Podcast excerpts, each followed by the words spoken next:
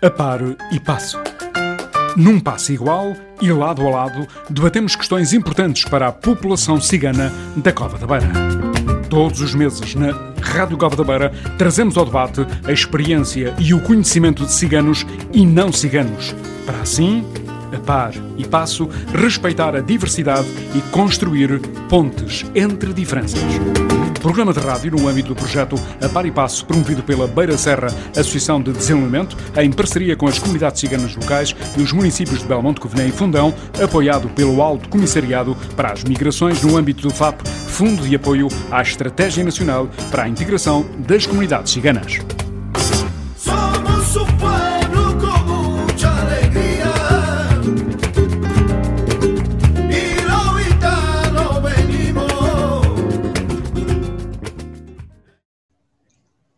Todos, muito eh, boa tarde. É um prazer estar neste sábado na Rádio Cova da Beira. Entre Mulheres é o caso. Na, minha pessoa, é eh, o programa eh, que, para e passo, que a Beira Serra dinamiza, aqui na Rádio Cova da Beira também, com um debate mensal a par e passo. Hoje, o tema que vamos aqui cogitar, que vamos analisar, é a intervenção social construída com as comunidades ciganas. Há um lote de convidadas eh, que vão dar aqui certamente testemunhos muito interessantes, ideias eh, para ficarmos eh, a debater e a analisar. Eu chamo precisamente a Marisa, que está connosco também nesta tarde de sábado, a quem agradeço naturalmente também uma vez mais participar neste debate, nesta iniciativa. Ora, eh, há aqui um lote eh, de eh, convidadas de alto nível. Olá, Marisa. Olá, olá, boa tarde, boa tarde a todos. Hoje temos companheiras de luta nesta que é a Estratégia eh, Nacional de Integração das Comunidades Ciganas ehm, e que vão partilhar connosco como é que, como é que chegam aqui a este caminho eh, e como é que cumprimos eh, este compromisso de trabalhar todos a par e passo com ciganos e com não ciganos para um- uma, uma sociedade mais justa, eh, que será certamente com uma comunidade eh, cigana a viver em pleno os seus direitos, teremos, eh, chegaremos lá, com toda a Esse é o certeza. grande, esse é o grande desidrato, o grande eh, objetivo, e nós estamos, julgo, a dar um pequeníssimo contributo, mas eh, é sempre importante estes espaços de reflexão. Mas eh, gostava que a, que a Marisa pudesse eh, apresentar-nos, de uma forma geral, naturalmente, as nossas convidadas para hoje. Pode ser? Sim, elas terão a oportunidade de falar mais sobre isso, mas hoje temos a Alexandra Alves Luiz, que hum, trabalha ah, há alguns anos destas questões com, e junto, com muita proximidade junto das comunidades ciganas, ah, e está, ah, hum, conhecia ah, no âmbito do FAP, porque ela é responsável pelo projeto Mulheres Ciganas, Vidas que Inspiram e que vai contar-nos certamente muitas histórias inspiradoras. A Carolina Leão já nos acompanhou noutras edições, tem aqui também um trabalho de pesquisa e de intervenção de proximidade junto das comunidades. Uh, nesta edição FAP, ela está com um projeto uh, promovido pelo Movimento Democrático de Mulheres uh, com, e que trabalha com a AMUCIP também. E a AMCIP, mais uma vez, que é a Associação Promotora uh, para o Desenvolvimento das Mulheres Ciganas, uma um, das primeiras associações uh, ciganas em Portugal, uh, estará a Sónia Matos, connosco, vice-presidente da associação, que tem o projeto Romano Atmo em ação, e que também poderá explicar melhor o que é que nesta edição o Romano nos, nos traz de, de novo não se pode esquecer de uma outra estrela que está connosco. A Vanessa é que é responsável aqui também para nos pôr uh, em debate, não é, Vanessa? Olá, Vanessa. É verdade, Marisa. Olá a todos, olá Paulo, olá às três mulheres incríveis que aqui estão connosco, não é verdade que vão ter muito para nos contar e ensinar também e vai ser um, um tempo incrível. Uh, e hoje vamos então lançar aqui este debate e claro, não podíamos começar o debate sem primeiro uh, dar a conhecer estas três mulheres incríveis e vou pedir, claro, que assim de, de uma forma geral se apresentem, quem são, o que é que fazem, mas claro, na primeira pessoa. A Marisa já Vanessa, deu ali. Posso interrompê-la só para dizer Claro, uma, claro. uma coisinha, que é, uh, para além de vamos ouvir e com todo o gosto essas mulheres, há pouco dizia três mulheres incríveis, eu acho que são cinco, não é? Uh, Não, não, não são três, são cinco, mas uh, diria que Uh, antes de darmos início ao, ao debate, apenas contextualizá-los. Isto é um projeto apoiado pela quarta edição do FAP, uh, o Fundo de Apoio à Estratégia Nacional de Integração das Comunidades Ciganas, que pretende sensibilizar para o impacto da discriminação na vida das pessoas ciganas e na sua emancipação das sociedades, dando assim voz às dificuldades e também às oportunidades, certo? Exato, é isso mesmo, é isso mesmo, Paulo. Obrigada pela tua intervenção. Uh, então, por que não começar aqui pela Alexandra para contar-nos um pouco quem é que é, o que é que faz? Conta-nos um pouco, Alexandra. Olá, Alexandra.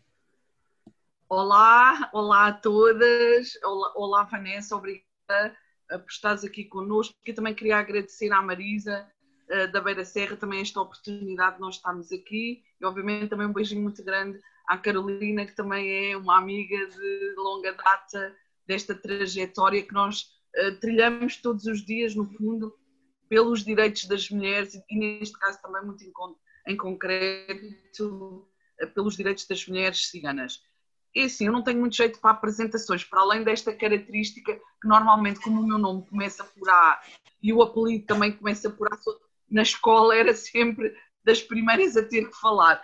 E isto cada vez torna-se assim um, um, um, drama, mas talvez aqui para, este contexto, o que, é que, o, o que é que seria importante partilhar convosco? Eu fiz uma trajetória, eu sou também a primeira mulher na minha família a ter estudado e a ter tido a oportunidade de ter feito um curso superior.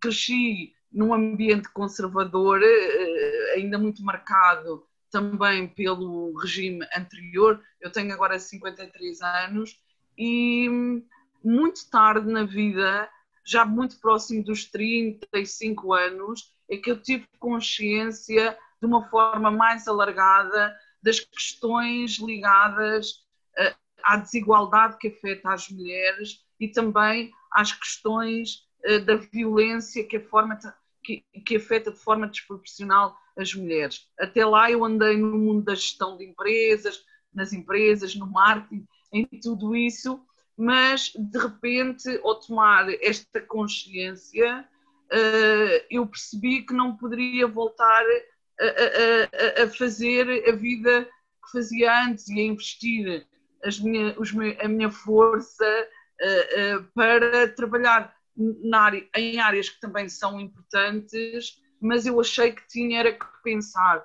sobre a minha trajetória e sobre a trajetória de outras meninas e raparigas e mulheres e tentar então centrar mais o meu esforço e a minha atividade relacionada com a promoção destes direitos. E mudei assim de rumo total de vida, mais ou menos há 15 anos, e em que obviamente me tive que especializar, porque eu tinha estudado gestão de empresas, voltei a estudar mais numa área relacionada com estudos sobre as mulheres, pronto, interessava-me particularmente também a, a, questão da violência, da violência no, no contexto de intimidade, uh, uh, uh, que tem a ver também com a forma como eu cresci, e não vou negar que eu cresci numa, numa família onde existia violência doméstica, mas como disse, só muito tarde é que eu soube dar nome a, a tudo isso. E isso foi, fez com que eu mudasse completamente de vida, como vos disse. E há cerca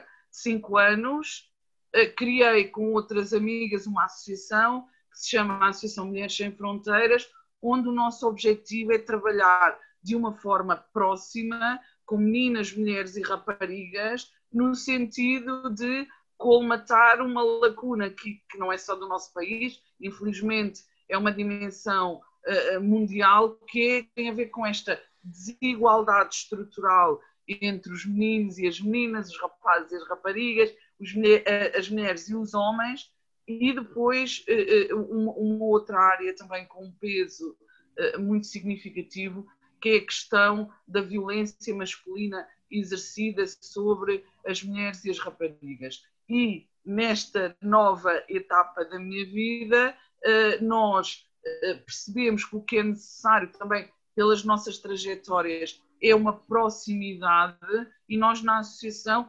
desenvolvemos sobretudo projetos eh, comunitários com mulheres, com meninas, com raparigas de proximidade em que nos autocapacitamos, não é?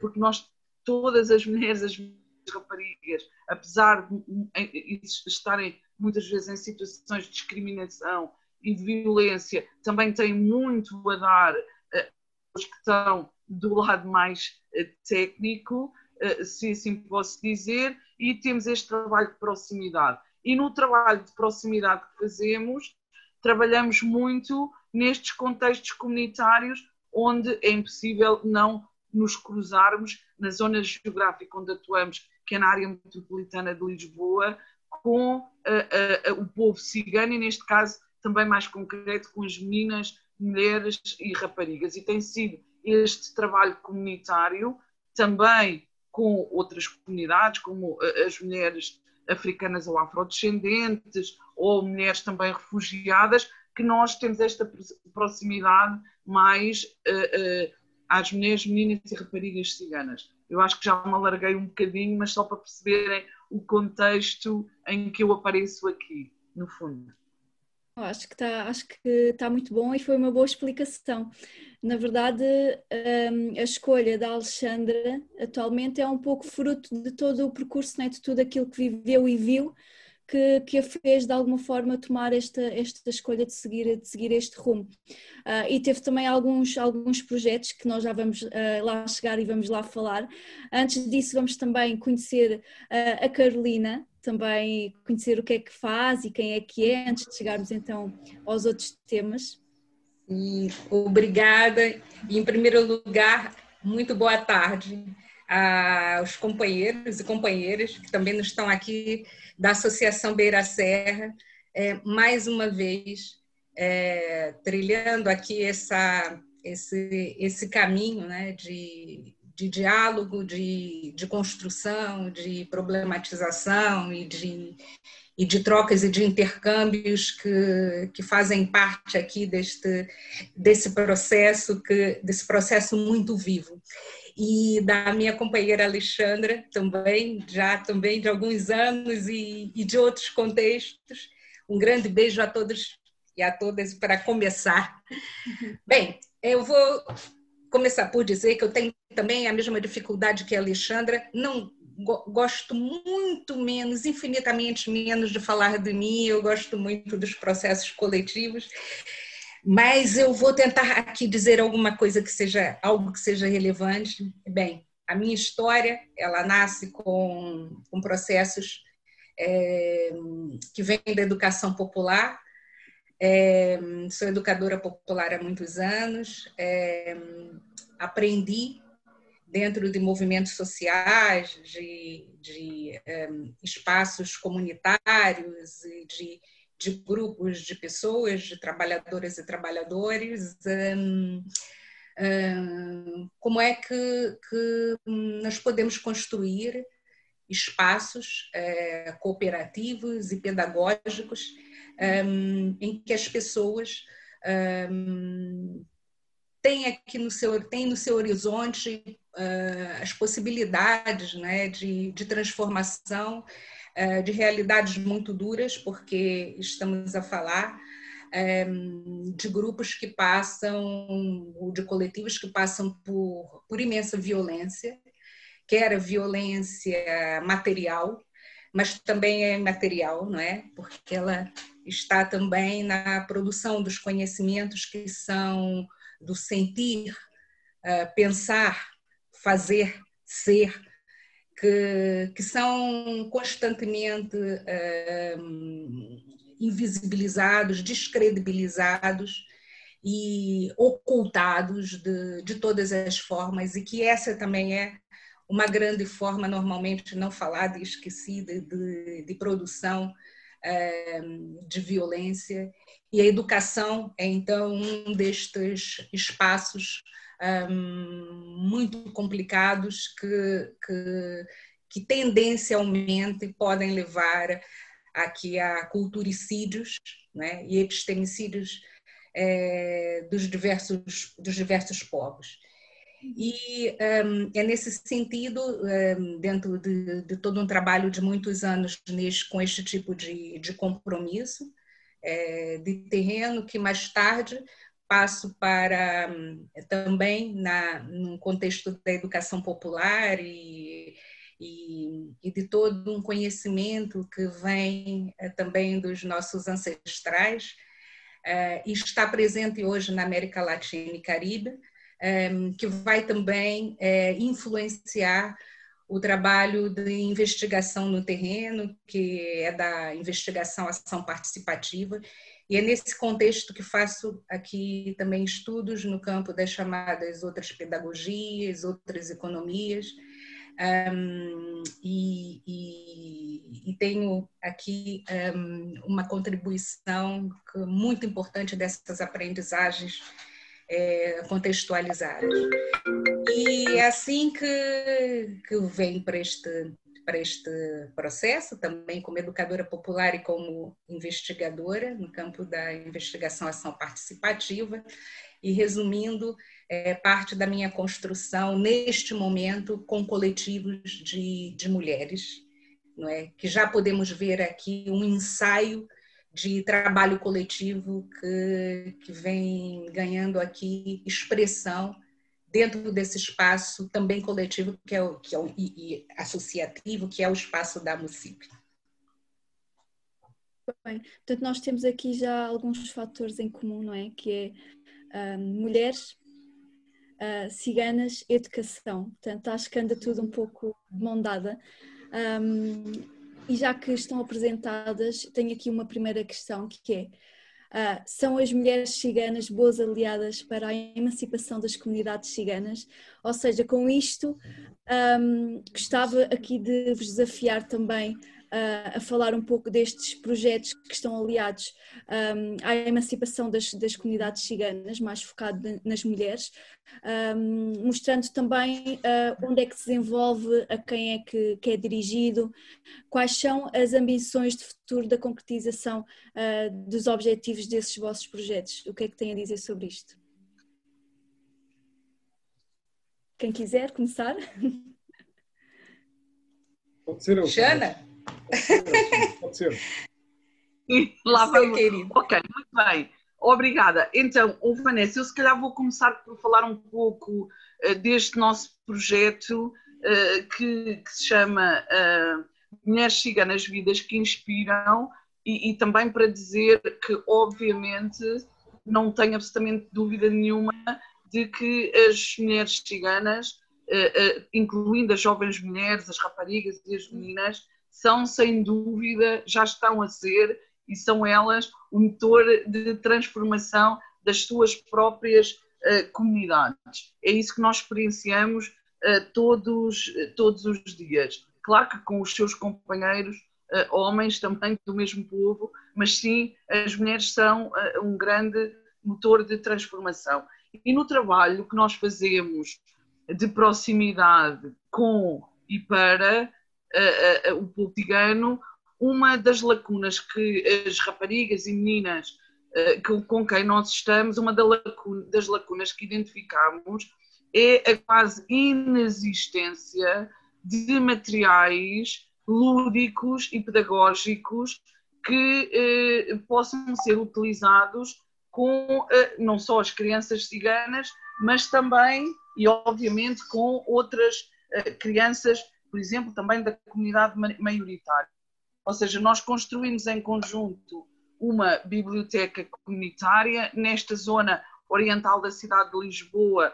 Nós temos desenvolvido vários projetos que são financiados através da Câmara Municipal de Lisboa, de um programa que é o programa BIP-ZIP, e chega, chegamos, já estamos no quarto projeto, e chegamos sempre à conclusão de que não encontramos um livro de contos, não encontramos uh, filmes, nada que seja difundido uh, de uma forma mais generalizada, que dê uma imagem positiva das meninas e das raparigas ciganas e percebemos que eh, também existia nos nossos grupos de, de, mulheres e raparigas um desconhecimento de, eh, inclusive, o associativismo cigano nacional ou internacional, mas também figuras de grande destaque em todas as áreas do saber, das artes, eh, da cultura, de, eh, de, de mulheres ciganas portuguesas e de outros países. Existe, existe esse desconhecimento e também nos grupos em que nós uh, trabalhamos. Ou seja, nós não temos, existe um livrinho, um livro, perdão, um livro infantil que está a ser reescrito, mas cujo o protagonista principal também é um menino, uh, mas não, dificilmente encontramos alguma, não encontramos mesmo nada relativo a mulheres e raparigas. E então, um dos Alexandre, nós... interromper para ti, que, que conteúdo é que teriam esses materiais, concretamente? O que é que para ti seria um, um material que, que, que, tu aprovasses, por assim dizer? Ou seja, o que é que, o, o que, é que as nossas meninas é que é uh, uh, e raparigas nos dizem e isto é muito interessante porque se vê, por exemplo, nos modelos de desenho que lhes dão para ilustrar, é que são pessoas que não são iguais a elas, nem na, nem na fisionomia, nem nas vivências. Falta uma, uma representatividade, não é? Falta essa representatividade, falta essa projeção, falta essa uh, uh, visibilidade que é comum a muitas mulheres, ou seja, é um problema grave a nível mundial e também nacional, que afeta as mulheres, mas não afeta as mulheres de todas as maneiras. Afeta de forma desproporcional as mulheres que são mais discriminadas. E neste caso, obviamente, nós temos as mulheres ciganas, eu diria, com, juntamente também com outras mulheres, mas no topo da discriminação. Não há essa visibilidade. E então, nós nos trabalhos que fazemos com as meninas, uma das coisas é ir, e com as raparigas e com mulheres também, mas ir investigar, ah, mas afinal que ciganas é que existem? Se esta Alexandra me está a dizer que existem, vamos lá à procura delas. E foi nesta ideia da procura, da descoberta, já fizemos várias exposições, até no bairro, e onde eu vos posso dizer que a maioria das meninas não acreditava que era possível que aquelas mulheres fossem ciganas porque há escrito, como em todos os povos, não é? Mas a invisibilidade é tal e a ocultação é tal e a discriminação é tal que estas mulheres em Portugal não têm visibilidade uh, nenhuma.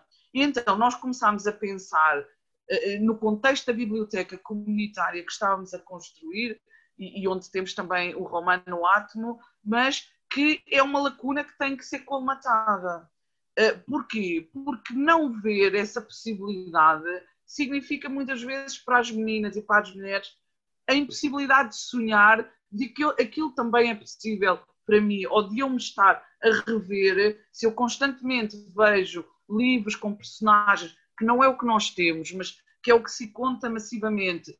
Meninas louras, de olhos azuis, obviamente também há meninas louras ciganas e de olhos azuis, mas não há livros com tonalidades de pele diferente, com um modo de vida também uh, do povo cigano. E isto foi um, foi um projeto que resultou exatamente desta, de, desta vivência na prática e, e, deste questionamento depois das próprias raparigas e mulheres, mas porquê é que isto é assim? Pá, mas como é que é possível eu não saber que estas pessoas existem? E nós colocámos a questão, então o que é que nós podemos fazer para alterar esta situação. E então surgiu a ideia de, desta candidatura, que é uma pequena candidatura ao FAP, em que o nosso objetivo é termos um livro ilustrado, vamos imaginar que é o primeiro, porque acreditamos que ele vai ter muito sucesso e que vamos poder ampliar, porque existem muitas mulheres ciganas inspiradoras uh, e que tentámos fazer um processo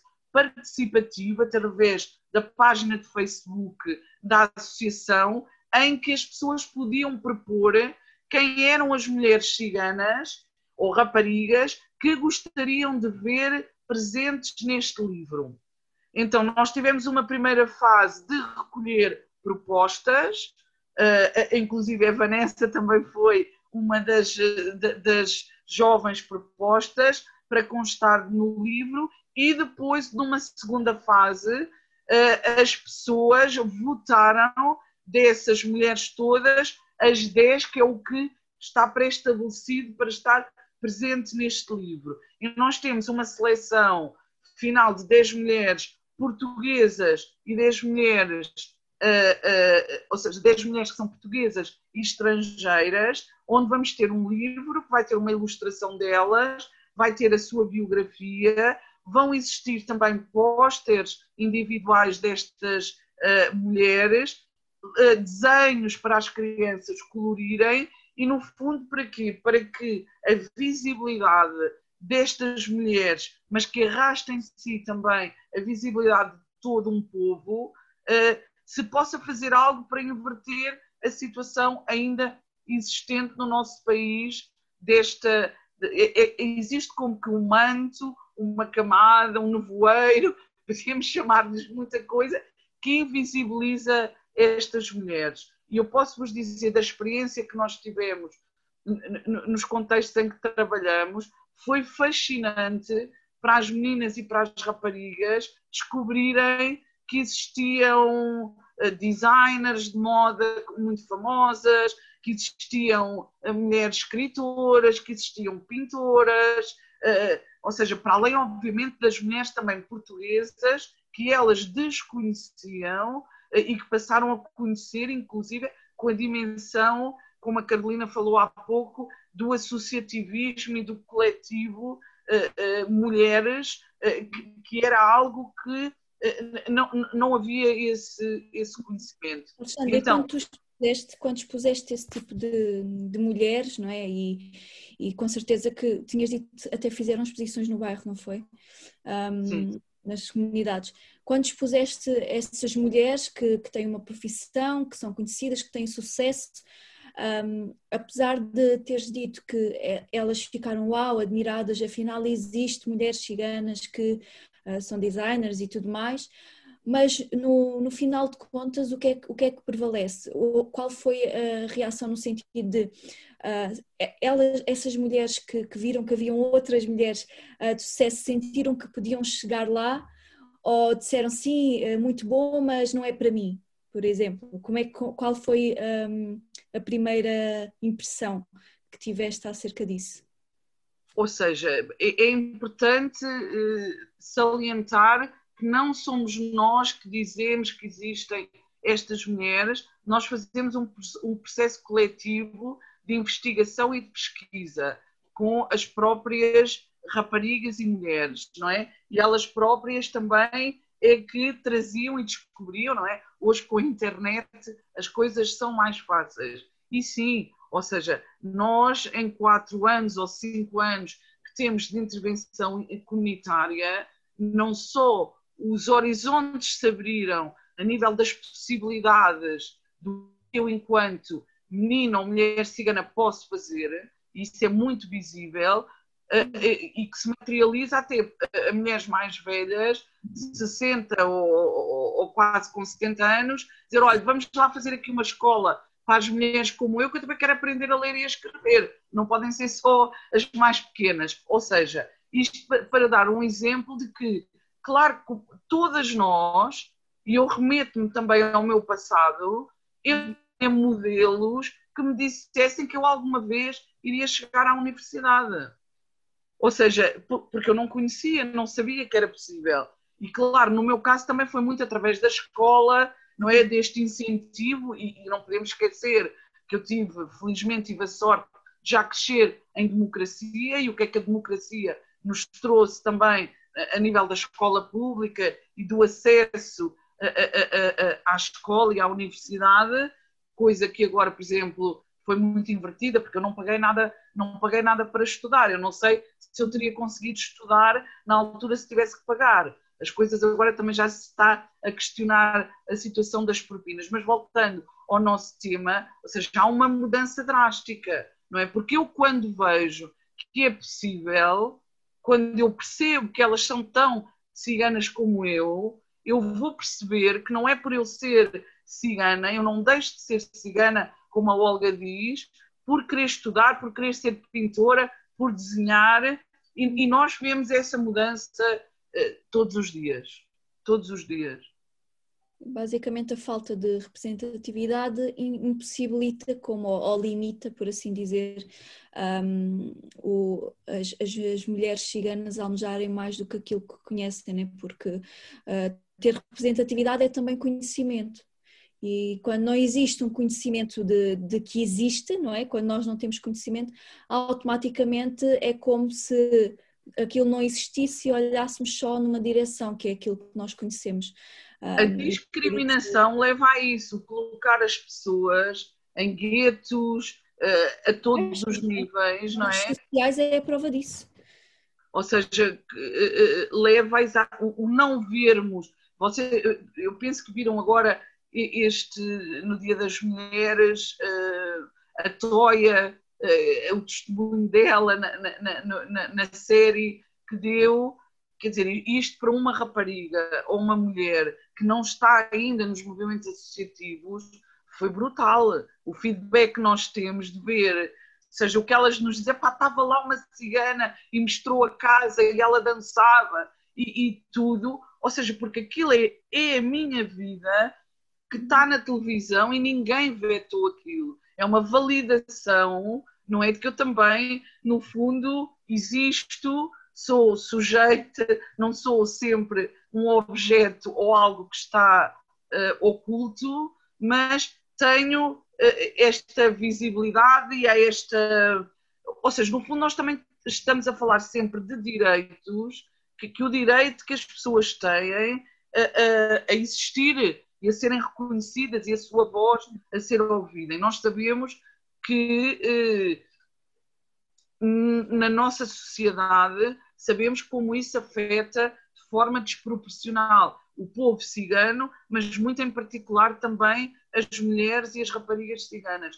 Então acho que todos os esforços que nós fizermos para dar esta visibilidade trarão seguramente muitos frutos não só na comunidade cigana, não só no povo cigano, nas outras pessoas todas, principalmente também da comunidade maioritária, porque há um completo desconhecimento ou desinteresse da comunidade maioritária para uh, com o povo cigano. E muitas vezes os desentendimentos ou estereótipos, as ideias preconcebidas, existem por esse desconhecimento.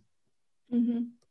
Exato. Quanto mais conteúdo houver, não é? quanto mais coisas houver, uh, mais as pessoas vão também achar normal. E a verdade é que, no geral, na comunidade cigana, não só no, no foco das mulheres ciganas, mas no geral, não existem muitos registros de muita coisa, não é? Então acabamos por ah, ficar como que um pouco escondidos ou um pouco à parte um, do mundo no geral. Um, e também aqui a, a, Carolina tem também um, um, projeto, não é, Carolina? O Movimento Democrático de Mulheres, que surge na sequência de um trabalho que já foi realizado anteriormente em projetos onde estiveste, certo? Onde estiveste desenvolvida. Uh, queres falar um pouco sobre isso? Portanto, em, em, o que é que é um, o empoderar por uma educação contextualizada, construída com mulheres ciganas? É diferente ou não, Carolina? Qual é que é, o que é que diferencia isso, ser mulheres ciganas? Uh, em primeiro lugar, uh, este projeto ele vem na sequência, de fato, de outros projetos um, e, e, e atende aqui a um objetivo que, que é muito importante, que é tentar perceber, ao mesmo tempo que trabalhamos, que existe uma prática, e essa prática é prática é co-construída por uma equipa. E essa equipa, é, que vem desde 2017, é composta pela Alzinda Carmelo, que é diretora da MUCIP e é mediadora sociocultural, é composto pelas mulheres, é, inicialmente em 2017 com jovens, mulheres jovens, é, três grupos de mulheres jovens, mas que também foi se alargando. e hoje integramos aqui é, mulheres ditas mais velhas, quase todas mais novas do que eu, se calhar do que algumas de nós aqui, um, e, e, entretanto, uh, e eu própria, enquanto educadora popular, que sou parte desse processo, não é? Um, e, e, e, na realidade, aquilo que nós vamos tentando um, co-construir é uh, uma pedagogia que, uh, momento a momento, vai sendo desenhada com estas mulheres.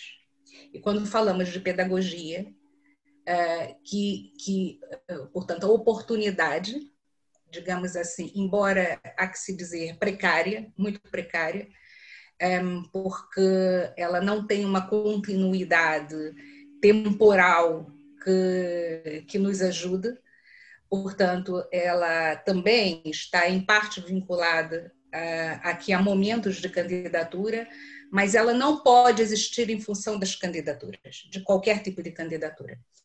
É, portanto, o que acontece é que, fase a fase, ou mais ou menos, nós continuamos a acompanhar as mulheres é, e com elas vamos desenhando essa pedagogia que tem como foco, uh, sim, as questões de gênero, as questões de gênero trazidas por, por mulheres ciganas, com, vamos dizer, determinados aspectos uh, históricos é, assente na, na sua realidade e na problemática que elas constroem a partir da sua realidade, que não necessariamente é a mesma que nós mulheres, é, enfim, que, que cursamos, tivemos nos bancos da, das universidades, temos influências é, diferenciadas, é, podemos considerar como importantes.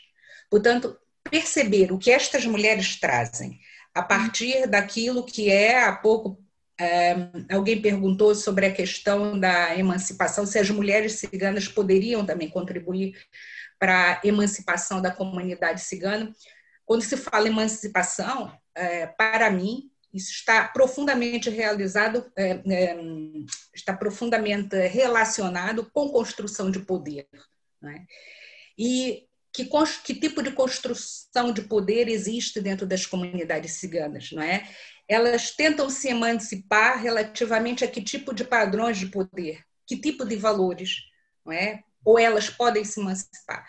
Portanto, é a partir daqui que a educação popular tem um papel importantíssimo nesta construção das mulheres, porque é na problematização da sua realidade é que elas vão, de fato, procurar uh, perceber essa realidade, é, questioná-la e, eventualmente, e tem sido assim, contribuir para a transformação. Mas isso não pode ser é, com base naquilo que nós, que temos uma outra construção, e principalmente uma construção eurocêntrica de pensamento, que um, vendeu ao mundo todo, todo uma, todo um pensamento que, que está muito assente em determinados um, padrões de, de aprendizagem, de construção de conhecimento, não é isso que nós poder, devemos trazer ou pretendemos trazer com estes projetos para dialogar com, uh, com ideias preconcebidas com estas mulheres. E é nesse sentido que elas trazem muito, elementos muito importantes para, para nós desenharmos essa pedagogia. E ela é uma pedagogia que, em, em termos de tempo, a temporalidade dela não é também a mesma que a nossa, né? De construção curricular e programática. Ela, ela ela é desenhada conforme os elementos que as pessoas vão trazendo para estes, para estes processos. Então, é com isso que, que hoje nós podemos identificar aqui que essas mulheres trazem questões para além de, específicas de gênero, elas contribuem também com, com elementos da sua etnia, contribuem também para nós questionarmos um elemento um, absolutamente perverso que tem estado presente na, na, na nossa construção um, de, de, pensamento e de ação uhum. é, nas diferentes sociedades, que é a questão de raça, que é uma produção social. É uma produção social que tenha, tem é, contribuído para a inferiorização das pessoas, dos sujeitos, para a divisão social do trabalho, para o reforço é, de um sistema capitalista que está aqui, uhum. que, é, que tem sido também é, devastador e promotor destas, destas é, assimetrias, não é? Uhum. Então é tudo isso é que essa, tudo isso essas mulheres trazem. Isto é observado no contexto dessa construção com elas, é, e é isso que nos tem feito, uh, nos tem dado os elementos para estruturar essa pedagogia. E quando falamos de pedagogia, falamos de quê? Falamos, por exemplo, Uh, quais são as, as, as, problemáticas importantes que devem estar presentes uh, uh, num processo de aprendizagem, quer dentro da própria MUCIPA, enquanto primeiro espaço legitimado para receber e trabalhar com estas mulheres, mas também dentro da escola. Eu já vou falar do espaço escola que está uhum. dentro do projeto Empoderar, não é? Portanto, este é um elemento. Um, quais são uh, os conteúdos que, que, que, fazem sentido estar presentes nesse processo e que devem ter, ser é, tratados nessa relação do espaço da comunidade, que é o espaço da município, com o espaço da escola, com que nós trabalhamos. Uh, que metodologias, com que metodologias nós podemos trabalhar? As mulheres são também diferentes. E é muito importante que a voz e a representatividade seja construída também a partir das metodologias de educação popular com as quais trabalhamos e são muito poderosas para é, para que as pessoas se conheçam no eu, no nós e na, na relação comunitária e na interrelação com a sociedade. Portanto, tudo isso é, está, é, é quando nós pensamos numa pedagogia, pensamos para além é, de, da, da, metodologia que utilizamos. A, a, a, pedagogia, inclusive, ela é sustentada por um projeto político, que é de determinadas formas de emancipação de poder. E, e é esse tipo de cuidado que nós temos. Nesse caso, o Empoderar é um, é um projeto específico que foi começou a ser construído com as jovens, como eu disse, passou envolve hoje mulheres mais velhas, mas envolve instituições no terreno, que é a Escola Secundária da Amora, que é parte desse, desse projeto. E, e nós temos hoje um, estas 25 mulheres, que agora não serão exatamente 25, porque algumas tiveram aqui problemas durante a pandemia, mas é um número também bem próximo, não perdemos muitas, felizmente. Mas é, há, pouco, há pouco a Alexandra falou de, da questão da representatividade. Portanto, uhum é muito importante que as mulheres ciganas tenham representatividade nos espaços de educação, nos espaços da escola, enquanto produtoras de conhecimentos. Portanto, nós temos feito um processo de diálogo, e isso vai diferenciando agora, indo à tua pergunta, Vanessa, é, da diferença do, do empoderar anterior, né? É, que é quando as mulheres partem é, do espaço da município para entrar no espaço escola tem ali uma experiência acompanhada pela uh, mediadora sociocultural, Alzinda, e também por mim, é, uhum. né, é, é, em diálogo com, uh, com o corpo docente é, do Centro Qualifica.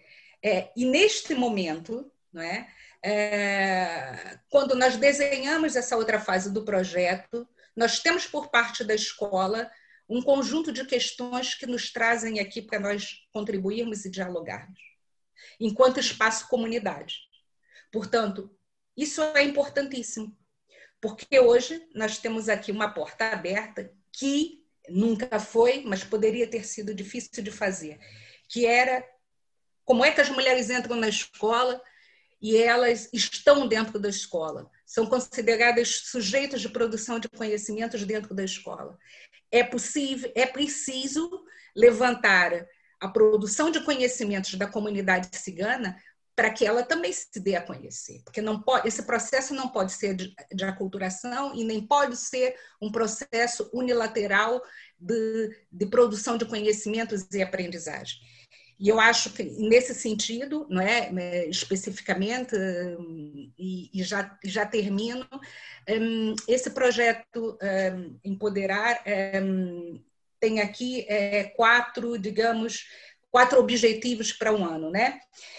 Em primeiro lugar, foi pensado, antes da pandemia, como acompanhamento das 25 mulheres no contexto escolar através da mediação intercultural. Era um momento em que a Usinda estava a fazer isso, ia para a escola, eh, acompanhava cada grupo de mulheres, o grupo do, é, de 13 senhoras, se não estou em erro, que estão no chamado EFAB1, Educação e Formação de Adultos, a tirarem quarto ano.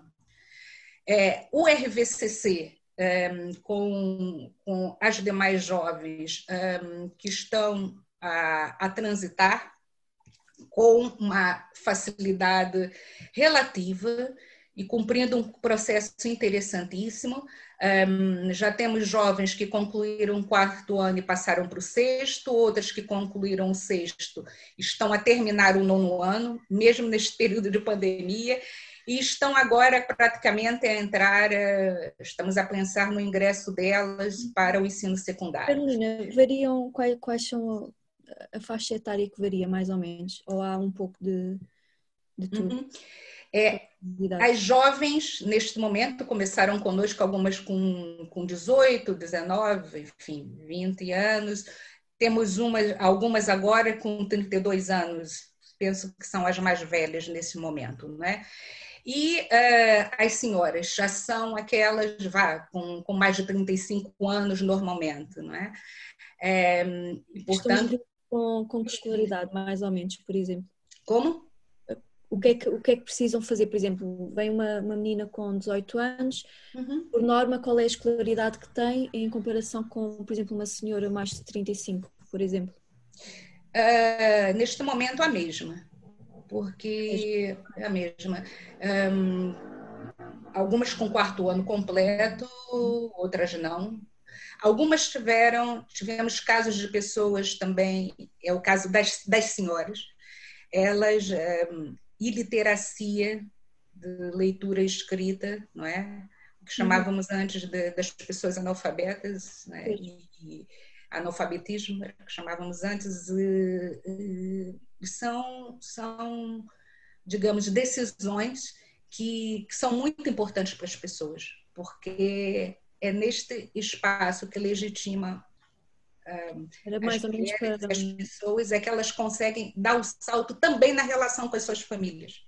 Porque Era mais ou menos para tentar ver aqui a, a diferença de, da geração, né? porque sabemos que hoje em dia já está mais fácil, mas pelo que me estás a dizer, não, ainda não está assim tão fácil, afinal, não é? Uh, mas, entretanto, também já, já damos continuidade a isso e também para saber quais são as dificuldades que têm encontrado, mas antes de darmos continuidade, já que a Sónia já entrou, não é? Então, também aqui, uh, e que já, já, estamos a falar também da MUCIP, introduzir também aqui a Sónia Matos. Olá, Sónia. Uh, Bem-vinda aqui ao nosso, ao nosso debate, entraste mesmo, mesmo a tempo. Um, e queríamos, então, antes de mais, não é?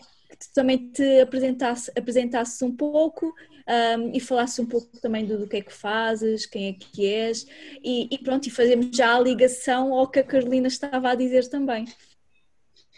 Então, Posso, podemos só acrescentar que a Sónia é uma das dez mulheres é uh, ciganas que inspiram, que vão inspirar a vida de muitas meninas. Ah, muito obrigada, muito obrigada pela parte que me toca. Uh, em primeiro lugar, estou muito contente de estar no programa, não é? Ter uma, uma jovem cigana a dirigir um programa de rádio é algo que me deixa muito orgulhosa uh, e muito, muito obrigada por esta, por esta iniciativa, porque acho que é excelente. Nós agora precisamos de fazer de tudo um pouco para passar o lado positivo da comunidade cigana.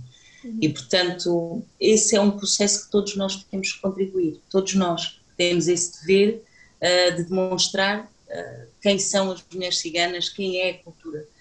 cigana portuguesa, porque não é outra, não temos outra cultura, este é o nosso país, uh, mas no entanto continuamos a ser a comunidade mais desconhecida de todos os portugueses, é? é? a cultura portuguesa mais desconhecida de todos os portugueses. É mas é por isso que cá estamos cá todas hoje, uh, mulheres lutadoras, mulheres que conseguiram gritar eu estou aqui, não é? E portanto é isso que nos dá força para continuar. A mim há 20 anos atrás, se me dissessem que eu ia conhecer uma Vanessa, que ia estar a dirigir um programa de rádio, eu dizia isso é mentira.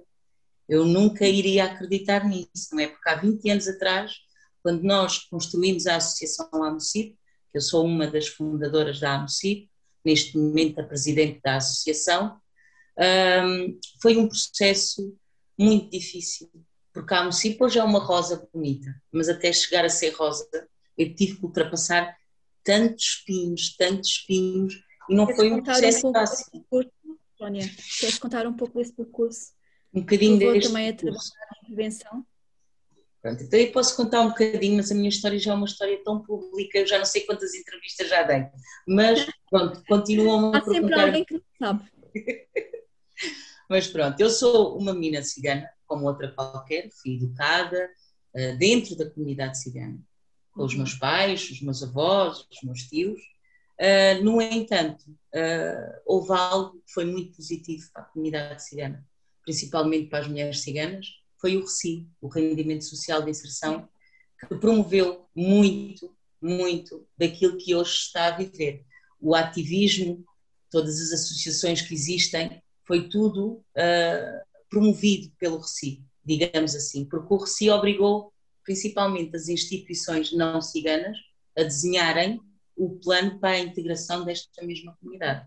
E, portanto, a nós obrigava-nos a mexer, mas principalmente a sociedade maioritária obrigou-os a olhar para esta comunidade. E, portanto, eu tive um percurso igual a todas as outras meninas. Cheguei aos 10 anos, eu fui retirada da escola, porque a seguir eu passei para a universidade que me era exigida na minha comunidade. Era ser mãe, dona de casa e esposa. E, portanto, esse era o papel da, da mulher cigana. E, portanto, quando eu cheguei ali aos meus 15 anos, eu comecei a olhar à minha volta e eu pensei, eu, eu, eu posso ser um bocadinho mais. Eu podia estudar, eu podia ter um emprego, não deixava de ser cigana. Esse bichinho uh, que vai nascendo uh, dentro de nós. Mas o Reci depois encaminhou-me. Uh, ou seja, a minha assistente social chamou e disse que havia um curso de mediadoras socioculturais e, portanto, foi assim. Foi num curso de mediadoras socioculturais, foi o primeiro curso de mulheres ciganas para mediadoras, porque as instituições não acreditavam que as mulheres ciganas vingassem, porque achavam que só os homens é que tinham voz dentro da comunidade e então só se formavam mediadores. Mediadoras ciganas ninguém tinha coragem. Portanto, fomos as primeiras, sim. Foi tipo uma experiência para ver como é que resultava. Ao fim de 22 anos, cá estamos as cinco mediadoras, cada uma de nós, a trabalhar em sítios diferentes e se calhar os mediadores que formaram não há nenhum a trabalhar. Mas nós conseguimos essa, esse sonho porque houve muita persistência da nossa parte, não é? Houve muita persistência e muita resistência para nem não nos derrubarem o nosso sonho. E ninguém nos consegue arrancar um sonho. A gente pode não conseguir alcançar as coisas, mas o sonho fica lá. Portanto, é sempre uma coisa que nos dá movimento para andar. Mas, como disse, eu sou uma menina como outra qualquer, outra menina cigana. Eu fui retirada da escola com 13 anos. Eu já tomava conta da casa da, da minha mãe, ficava com dois irmãos. A minha mãe chegava da feira, eu tinha um almoço feito. Portanto, eu era uma mulher pronta para casar. Com 15 anos, uma mulher cigana é uma mulher com M grande, que já sabe tudo o que é para organizar numa casa. Portanto, uma jovem, quando chega ali aos 15, 16 anos, que já sente que aprendeu tudo o que é necessário para ser uma mulher, o passo a seguir é casar. Porque é isso que nos é exigido. É esse o sonho que nos mandam sonhar. E, portanto, a gente chega ali aos 14, 15 anos e sente-se mulheres preparadas para casar. E a verdade é que as jovens, as mulheres mais velhas que a Carolina está a referir, são mulheres da minha idade, não são mulheres mais velhas. Na comunidade cigana, com 45 anos, somos todas avós. Sim, é normal. Não é? É normal, porque casam com 16, 17 anos, portanto chegam ali aos 40, que é as, as colegas da minha idade, têm 45 anos, todas elas já têm netos. Eu tenho o meu filho mais velho da idade do neto delas, portanto, é uma diferença muito, muito grande em termos de percurso. Assim, o mesmo acontece com os meninos ciganos. Os meninos ciganos chegam ali aos 14, 15 anos, os pais puxam-nos para a feira para aprender um negócio e para se conseguirem sobreviver depois. E, portanto, não há tempo para pensar na escola, não há tempo para pensar na escola, porque a escola não é para nós, porque é isso que nos é incutido, a nós e aos nossos familiares. Vocês nunca vão ter lugar ali, porque na sociedade maioritária não há oportunidade para vocês terem uma vida diferente. Portanto, enquanto não conseguimos quebrar esta barreira, ter representatividade, como estavam a dizer há pouco, e mostrar mais exemplos positivos, é isso que nos dá força para seguir em frente e que nos uh, permite sonhar com outras uh, possibilidades na vida. Não é que eu vou deixar de ser cigana, nunca. Ainda sou mais cigana agora, depois de adquirir mais conhecimento, uh, ainda sou uh, 100% mais cigana. E quando me perguntam assim, o que é para ti ser cigana? Eu não sei. Mas quando ouço uma música flamenca, eu sei que aquilo toca em todo o meu ser. És bailarina, não é, Sónia? Já fui, já fui. Ficou guardado no baú. Agora? Agora não, agora não. Neste Não? momento já não consigo, não consigo, mas foi, foi o meu primeiro trabalho. E quando entrei num centro comunitário, que eu trabalhei durante 18 anos para o Centro Paroquial da Arrentela, eu, portanto, o meu primeiro projeto foi um ateliê de danças ciganas com as meninas, em que elas tinham que ter boas notas, o ateliê era aos sábados, porque era o dia que eu podia tê-las comigo, para não faltarem à escola, e durante a semana faziam os trabalhos comigo, eh, começaram a entusiasmar-se, depois iam aos espetáculos, pediam-lhes autógrafos e, havia uma delas que dizia, eu já não vou faltar à escola porque eu quero aprender a escrever o meu nome e saber dar os autógrafos. Portanto, aquilo já era um incentivo para elas continuarem, percebes? Uma motivação, não é? é uma motivação. E depois os pais no Natal foram todos à festa, porquê? Porque se sentiam representados. Portanto, são essas pequeninas coisas que vão fazendo a diferença. Uhum. E na educação é essencial existirem mediadores na escola, porque é o conforto que as crianças procuram, porque eles não têm ninguém da sua comunidade, não há uma auxiliar, não há uma professora, não há ninguém da sua cultura. Eles chegam à escola e sentem-se completamente deslocados do sítio onde estão. Portanto, na área da educação, para termos a concretização e o sucesso da educação, precisamos de uma família por trás, de alguém que nos apoie. E isso não acontece com os meninos ciganos. Os pais acham só o facto de os ir levar à escola, comprar a mochila e os livros, já fizeram a sua parte. Mas essa não é a realidade. Eu agora vejo pelo meu filho. Ele precisa de acompanhamento dos pais, é ele e todos os jovens, porque senão não conseguem alcançar o sucesso escolar. A família tem que estar presente e tem que ter mediação, não é? Sim, sem sombra de dúvida. E Sem a família. Quais são as dificuldades, as maiores dificuldades que tu encontras no- no- nos teus projetos e, na mediação também que fazes com as famílias? Uh, neste momento, com, nas escolas, uh, ainda não estou. uh, o meu trabalho tem sido muito direcionado para um kit pedagógico, o kit Romano Atom. Uh, portanto, esse kit pedagógico é aplicado nas escolas no sentido de dar a conhecer a comunidade cigana. Isto para quê? Para quebrarmos as barreiras e o desconhecimento que existe, porque é isso que nos afasta. É o medo, é o receio do desconhecido. E, e, portanto, achamos que também é muito importante existir algo que os professores possam aplicar em sala de aula para dar a conhecer a comunidade cigana. Uh, e também o kit pedagógico foi um sucesso com as mulheres adultas. O meu maior uh, receio é, ao fim de três anos de acompanhar estas mulheres, despertar o sonho nelas e depois eu não consegui dar resposta.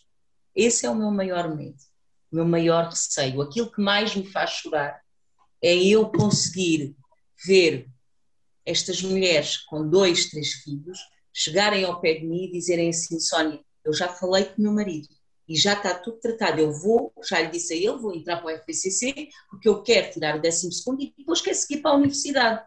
E eu fico a olhar para elas cheias de medo, porque eu disse: o que é que eu estou a criar, não é? Porque tu estás a levantar expectativas e sonhos dentro de mulheres que depois não tens uma sociedade que não te dá as verdadeiras respostas de integração, porque não existem.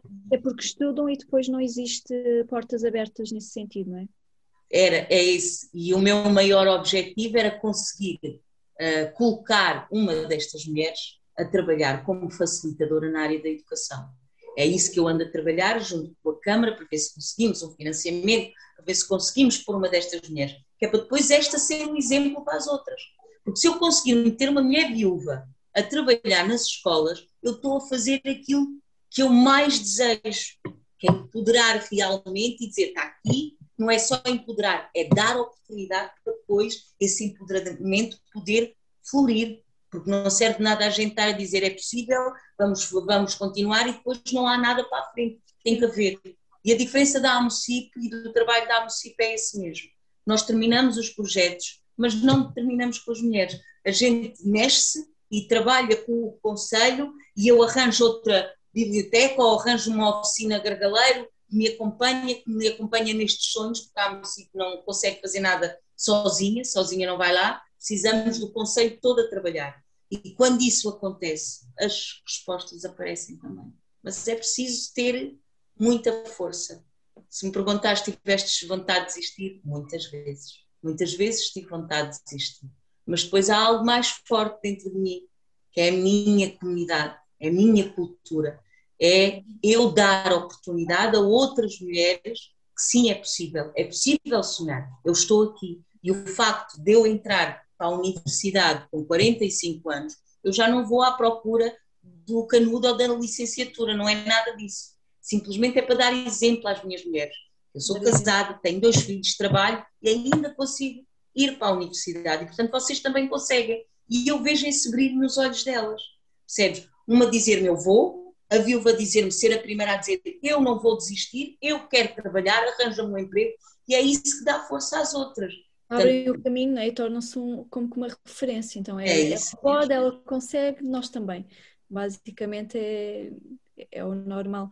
E tu tens também um, um, um projeto Romano Atom, certo, Sónia? Sim. Queres falar esse, um pouco sobre esse, isso? Sim, posso falar um bocadinho. Portanto, o kit pedagógico nasceu em 2017, uh, ah, foi criado, pensado e elaborado por uma associação cigana, por mulheres ciganas que sentiram durante muitos anos a dificuldade nas escolas, porque a nossa especialidade de todas, uh, e eu acho que a associação também resistiu por isso mesmo, porque nós durante seis anos, sete, oito anos, cada uma de nós decidiu ir ganhar experiência e trabalhar para outras entidades. Eu fiquei a trabalhar no centro paroquial, a Noel ficou a trabalhar, mais a Dona Olga, um, em Lisboa, com o professor Roca Amaro, no bairro das Telheiras, a Alzinda ficou no fogueteiro, também com outra instituição, que era o CFM. Portanto, todas nós fomos ganhar experiência.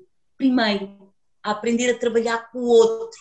Foi isso que nos deu consistência e hoje sabemos tão bem qual é o caminho que queremos fazer, porque é isso que é preciso fazer. As associações que se formam e começam logo no caminho da associação ainda não sabem o que é, porque eu própria também não sabia. Quando criei a associação, eu e as outras cinco, a gente só tinha um sonho: ajudar a comunidade cigana, ajudar as crianças ciganas a terem possibilidade. Esse era o nosso sonho, mas eu não sabia o que era uma associação. E eu acho que foi isso que fez com que a associação hoje seja aquilo que é e que tem o reconhecimento que tem, devido a esse fator, porque nós decidimos ir ganhar experiência primeiro. Na verdade, hoje em dia toda a gente conhece, né? Hoje em dia, Sim, hoje em dia, ao fim de 20 anos, já toda a gente conhece a AMOCIP, mas levamos muito na cabeça, tanto da comunidade cigana, que era a primeira vez que mulheres ciganas abriam a voz e davam-se a conhecer. Portanto, o meu pai foi o meu grande influenciador, foi aquele que me deu força e disse: Não, tu vais, tu consegues. Se eu não tivesse o meu pai, não conseguia. A minha mãe, não. Minha mãe não era nada disso, ao contrário.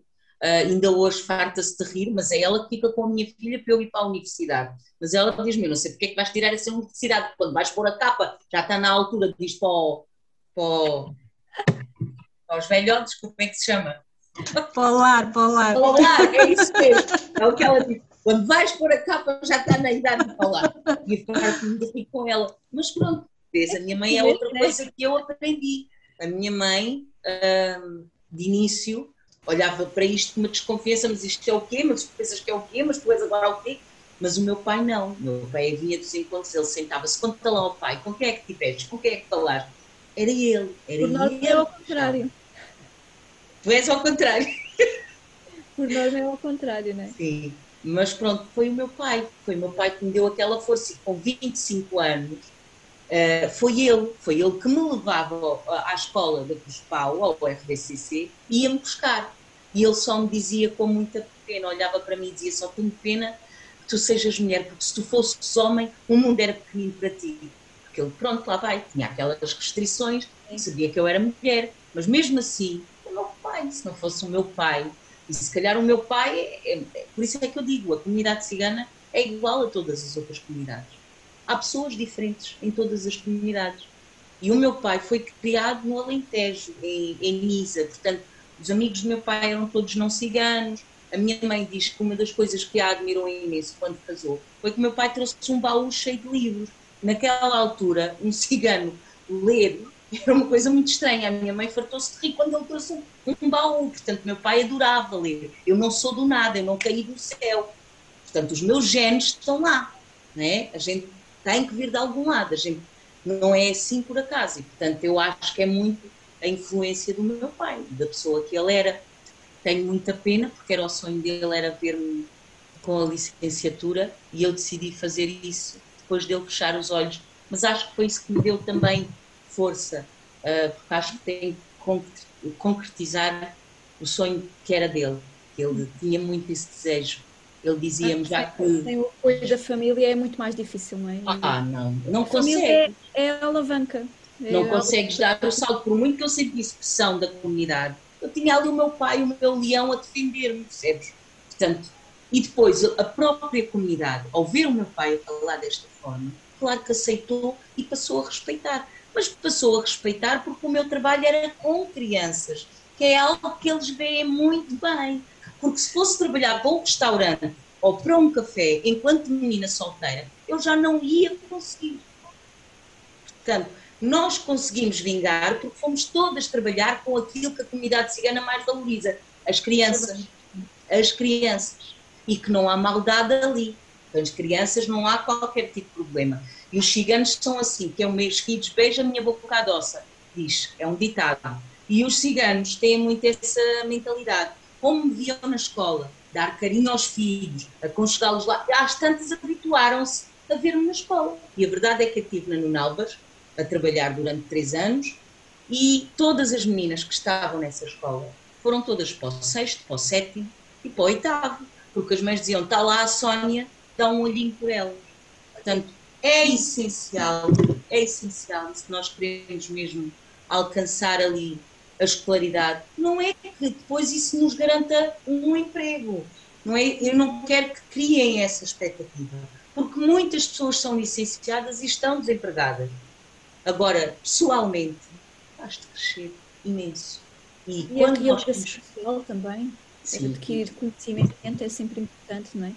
claro que sim. Tanta gente vai para a faculdade e já tem cursos e trabalhos e posições e não pretendem sequer mudar, portanto acho que é muito por aí.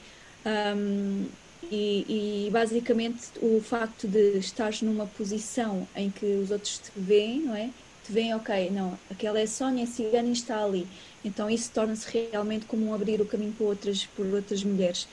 Um, e antes de, de continuarmos aqui o nosso, o nosso debate, para irmos para a nossa segunda e última parte do nosso debate, vamos fazer um pequeno intervalo com uma coisa muito boa que é música. E a Alexandra tem uma sugestão, não é, Alexandra? Pois é.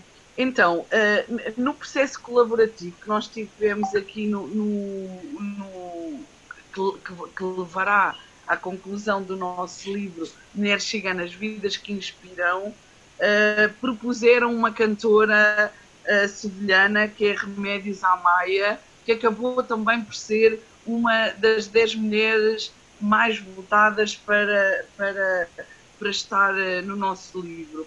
Por isso eu ia sugerir que nós ouvíssemos ou um bolero ou uma rumba da, da Remédios Amaya, que é uma grande cantora eh, cigana eh, de Sevilha. Vamos ouvir então.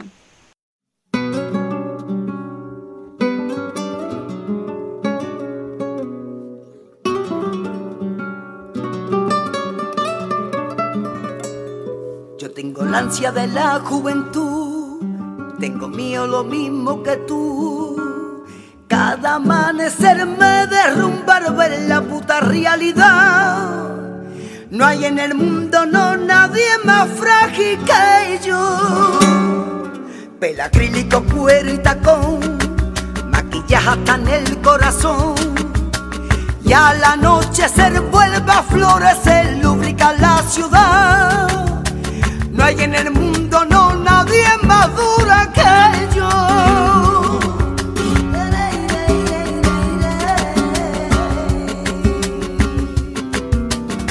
Yo debo sobrevivir, ay mintiéndome.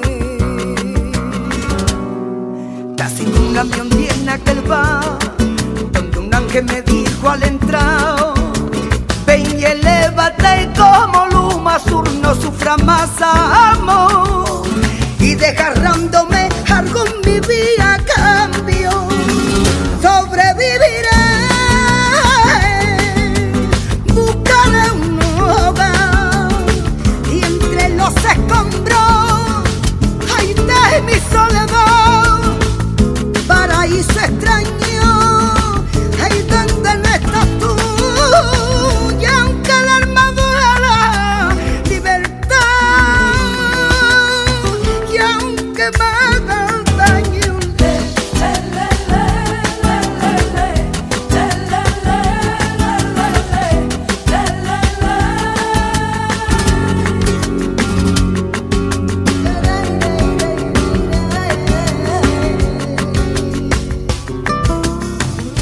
debo sobrevivir, ay mintiéndome. Casi me hundí en aquel bar, donde un ángel me dijo al entrar,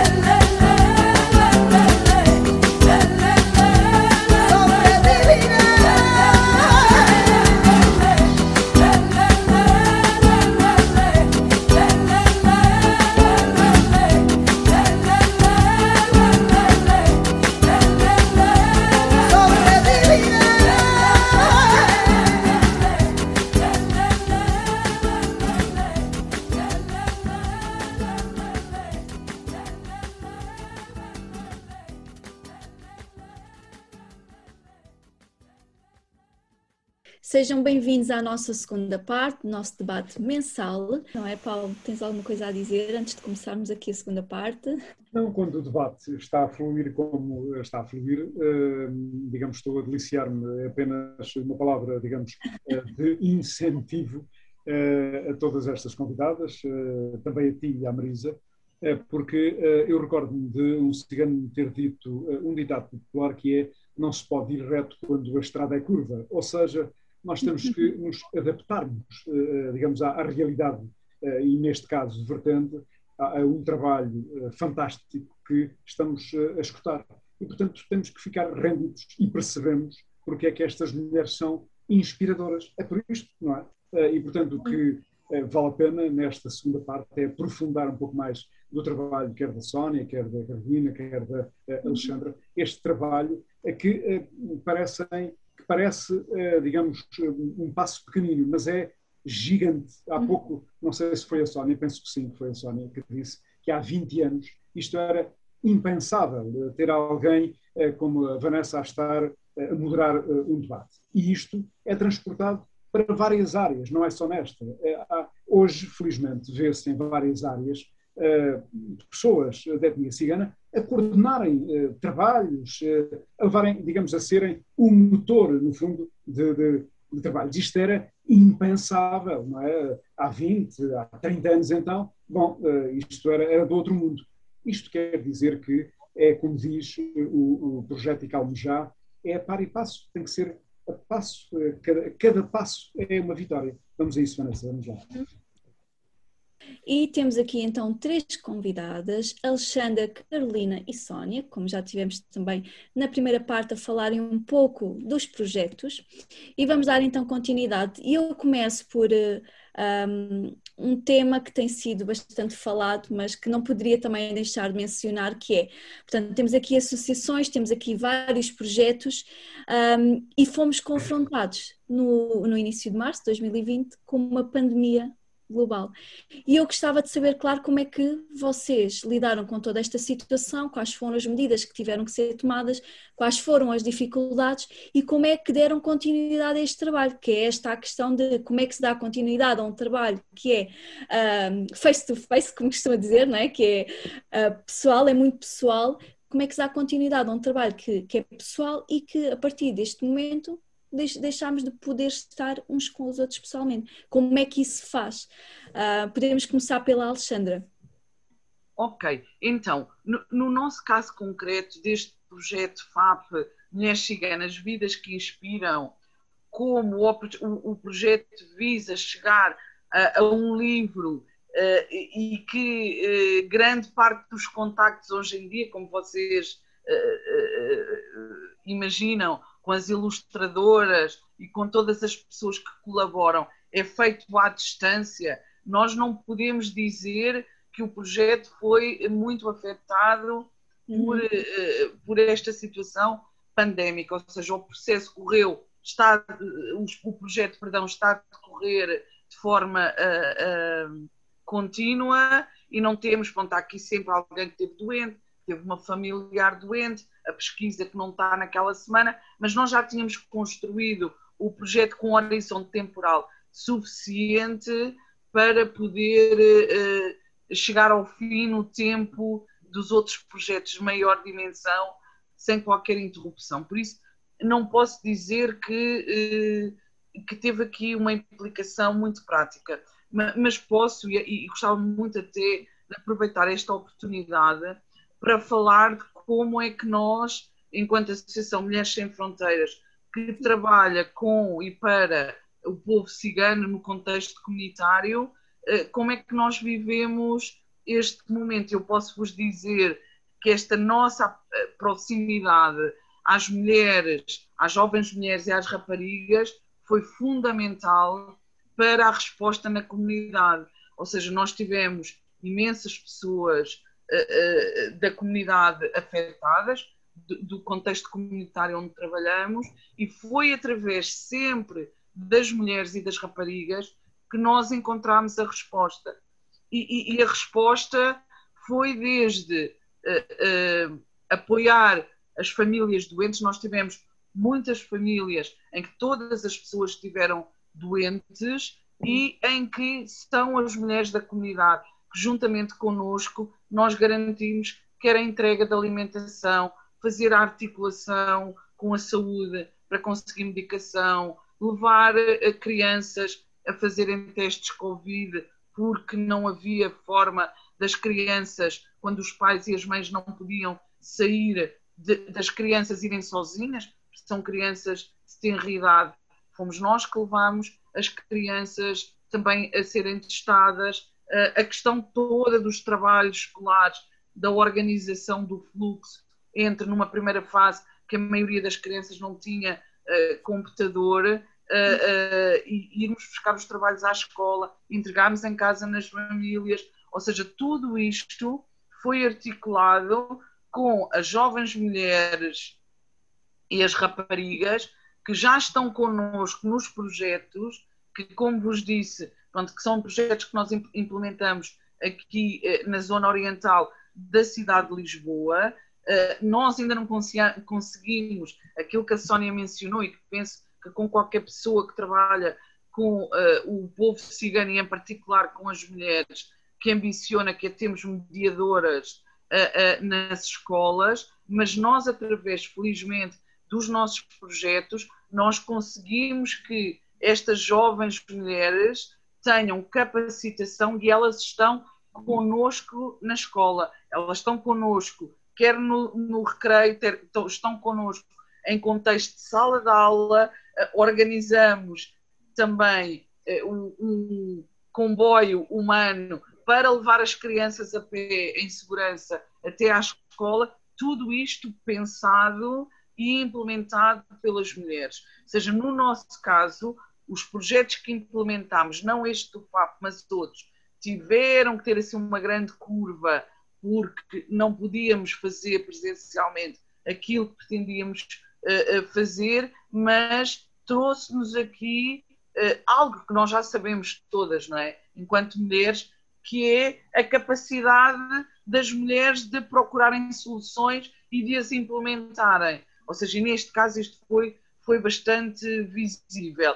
Dizer-vos também que, uh, como, como, penso que também como na comunidade maioritária, muitas vezes nós mulheres, mesmo técnicas, não somos vistas como as interlocutoras ideais para tratar determinados temas com os homens. Ou seja, eu não penso que isto seja uma questão só da comunidade cigana, mas o que esta pandemia para nós nos trouxe foi uma enorme aproximação, inclusive é com os homens, adultos, senhores, em que na tentativa um encontro das respostas adequadas à comunidade, uh, ou seja, houve esta aproximação, esta disponibilidade das pessoas se contactarem, o de me ligarem, o partilharem também o seu mal-estar, porque muitas pessoas estavam mesmo preocupadas com a sua situação de saúde, e é, foram coisas que eu, enquanto mulher não cigana, mulher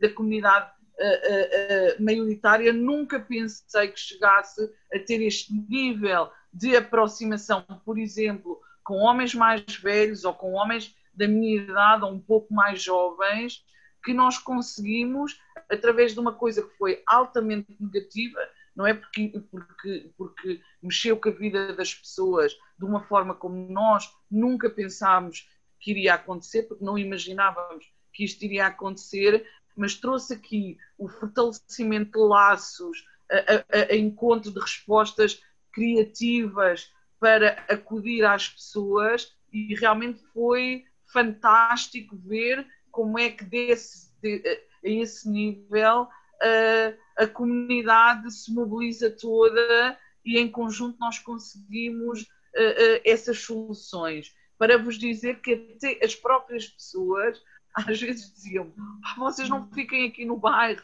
vão para casa porque há tantas pessoas doentes. Mas ao mesmo tempo era o que nós dizíamos: amanhã estou eu doente. Se eu estiver doente, eu também vou precisar que tu me ajudes, porque se eu estiver fechada em casa, eu não vou uh, uh, poder, eu, Alexandre, fazer as coisas que me comprometi com a escola ou com outro sítio. Então, houve aqui uma grande capacidade, o trabalho comunitário depois traz-nos este aspecto positivo que muitas vezes não é valorizado e não é visibilizado.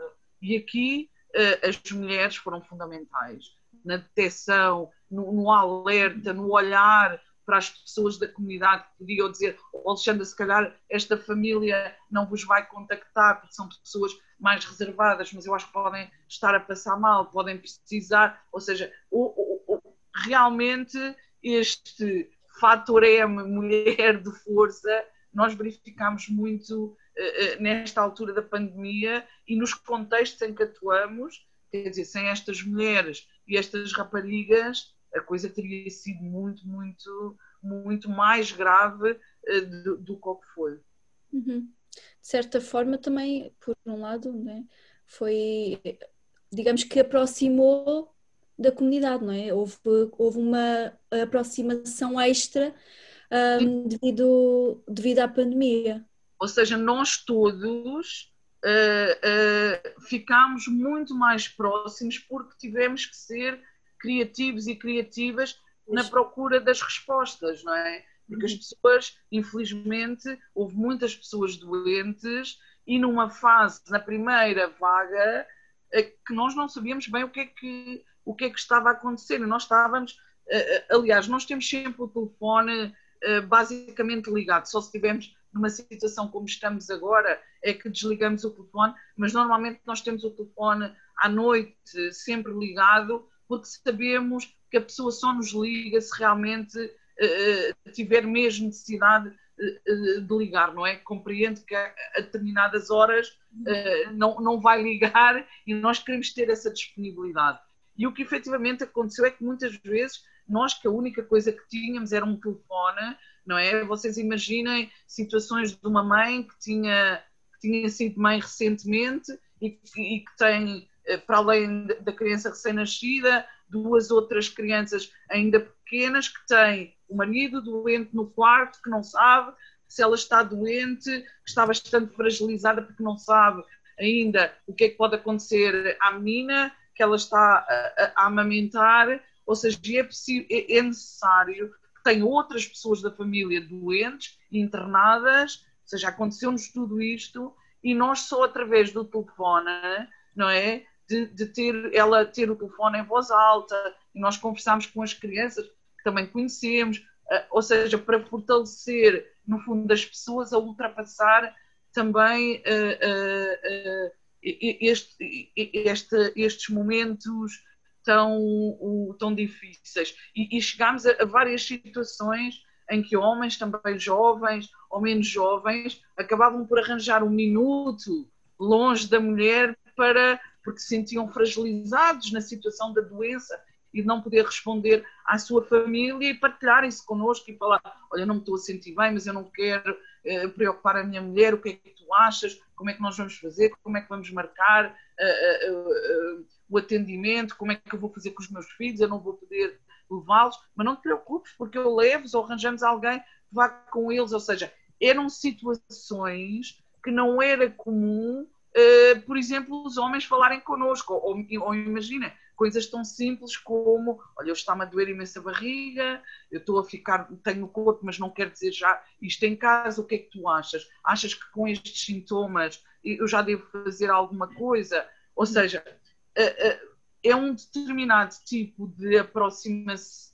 é, é um momento horrível, muito impactante para as famílias, mas onde de alguma forma esta união e esta confiança fez com que nós trabalhássemos todos em conjunto para ultrapassar as dificuldades. E claro, nós vimos agora que, eh, mesmo nesta, nesta terceira vaga, as coisas já foram completamente diferentes, não é? Ou uhum. seja, já há uma proximidade, já há uma confiança extra com algumas pessoas, nomeadamente os homens, de quem não estávamos tão próximos, e eles próprios também uh, uh, uh, valorizarem as jovens mulheres que estão connosco nos projetos e validar a sua capacidade para a resolução de problemas na comunidade. Isso também foi, foi, foi bastante, bastante importante.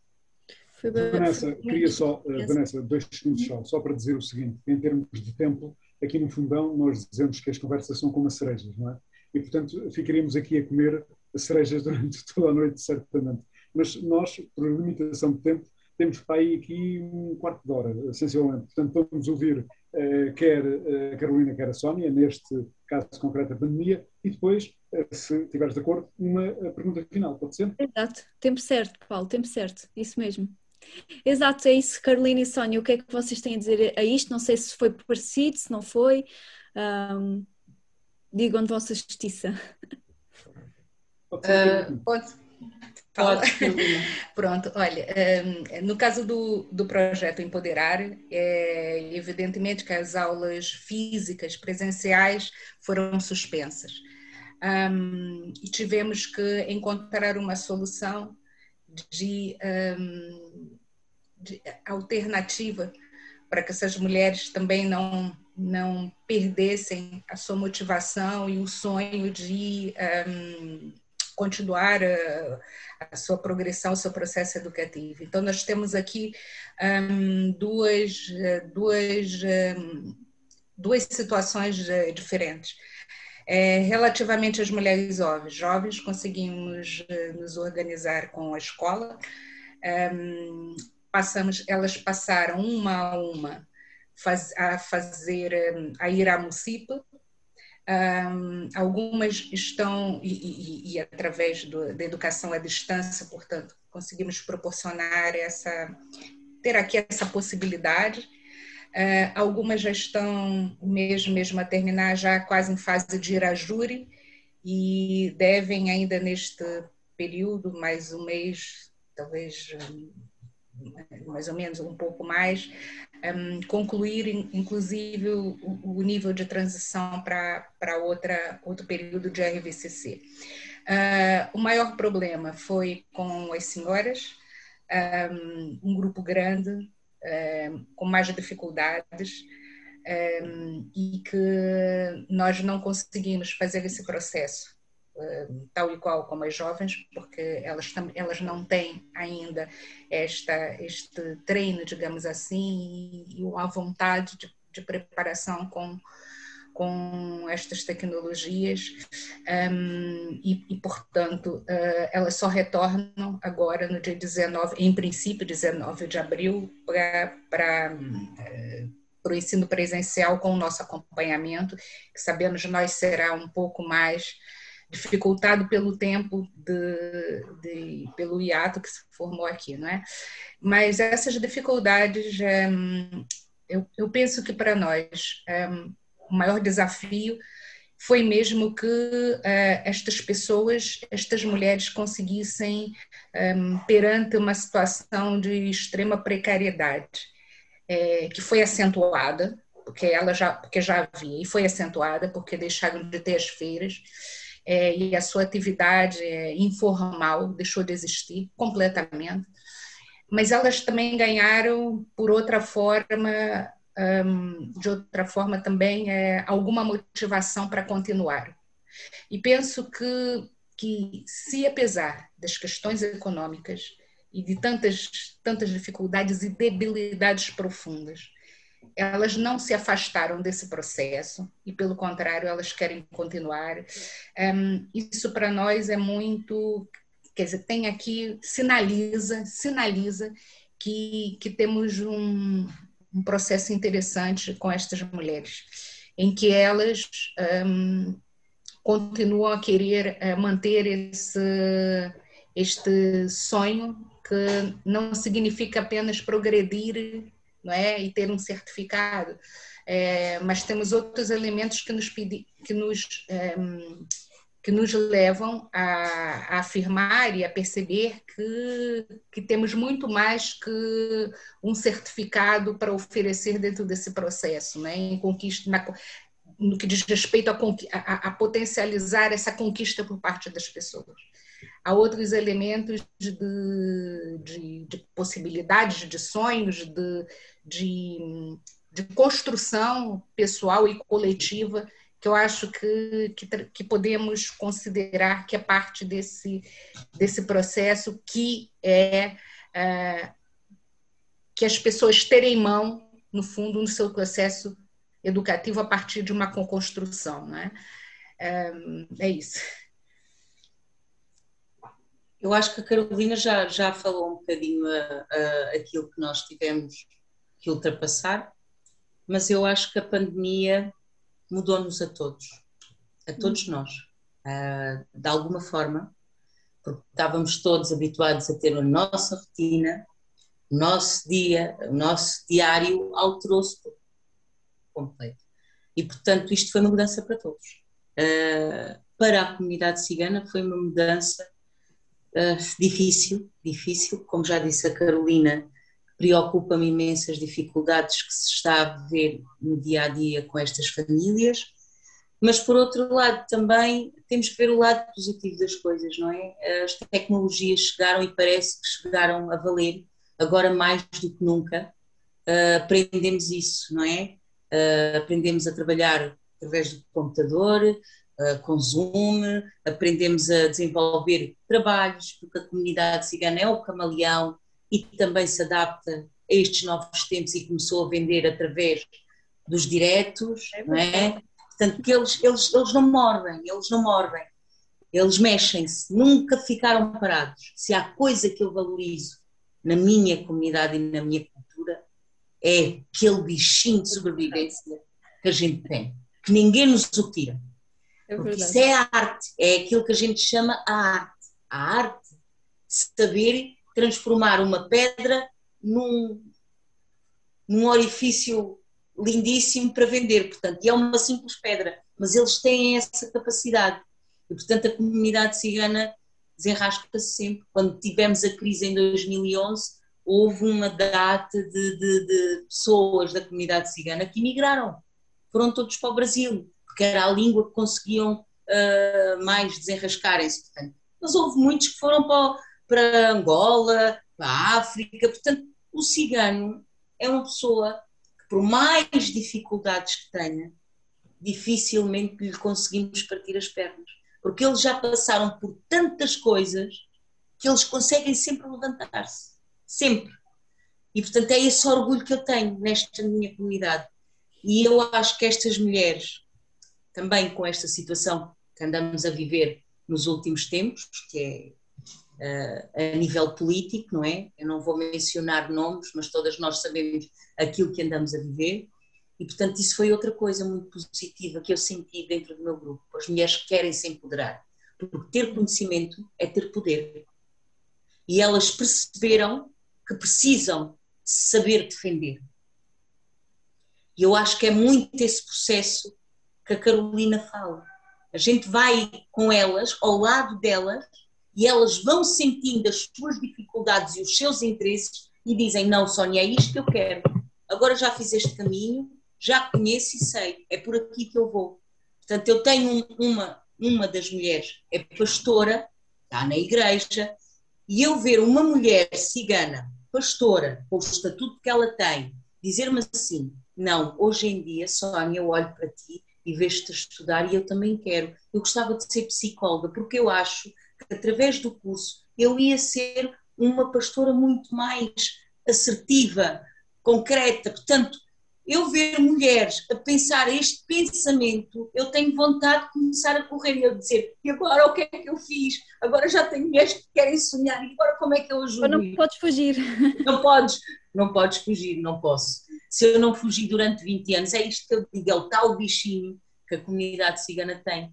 Porque de certeza que outra associação, durante 10 anos, a viver na bagageira dos nossos automóveis e a reunirmos em, em cafés, porque era assim que a município existia, durante 10 anos, foi assim. E só depois de termos projetos aprovados a nível europeu é que conseguimos um espaço no Seixal, mas não estava completo, ainda tivemos que o construir, porque só tinha as paredes, faltava o teto. Ah, mas pronto, ninguém nos consegue, e eu acho que é isso.